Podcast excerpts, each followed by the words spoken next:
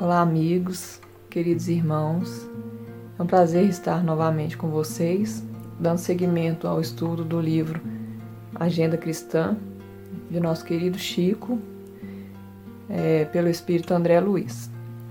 Hoje nós vamos refletir um pouco sobre a lição de número 35. Aprenda com a natureza. Resplandece o sol no alto, a fim de auxiliar a todos.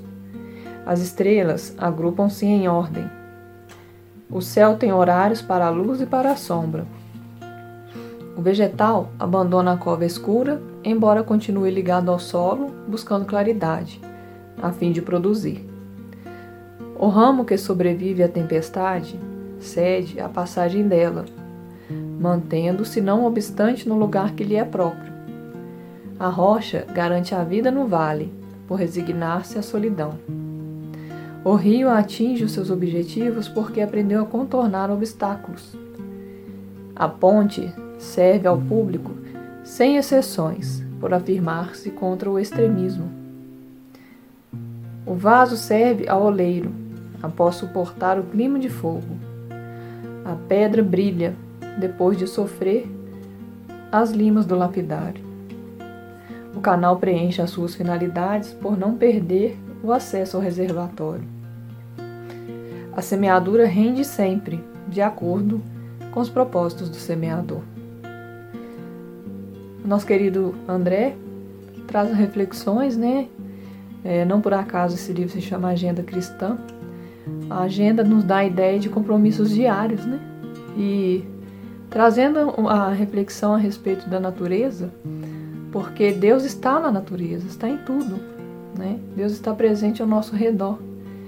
E eu, particularmente, tenho uma, uma admiração muito grande pela natureza, especialmente aqui em nosso país. Nós somos, podemos dizer assim, extremamente privilegiados por estarmos no Brasil, por estarmos aqui em Minas.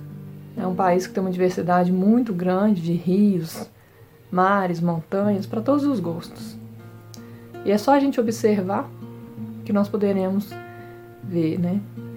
E quando através de um simples de uma simples rosa, a gente consegue enxergar a perfeição divina. É maravilhoso. E o que ele vem nos dizer? Que a natureza, independente se está frio, se está calor, se o dia está bonito, se não, a natureza segue seu curso naturalmente. E assim também nós podemos ser, né? se a gente buscar seguir o nosso curso, com base no nosso objetivo, no nosso foco, né? É o que ele nos traz aqui. A semeadura rende sempre de acordo com os propósitos do semeador. Qual é o meu propósito? O que eu venho semeando? Quais as sementes que eu lanço no meu caminho? Pois essas sementes vão dar frutos lá na frente. Quais frutos eu gostaria de colher? Né?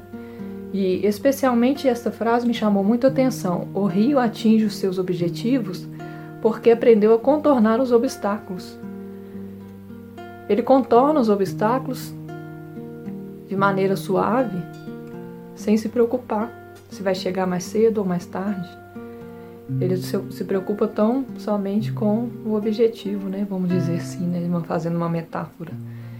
Então, que a gente traga isso para a nossa vida também, que a gente foque no nosso, muito mais no nosso objetivo, no, no, no onde nós queremos chegar, que foquemos muito mais nisso do que nos nossos problemas, do que nos obstáculos.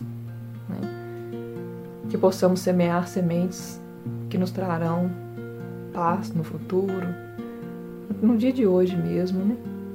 Que busquemos é, essa leveza para a nossa vida, refletindo em nós o que a natureza nos ensina diariamente Basta a gente olhar para o lado, né?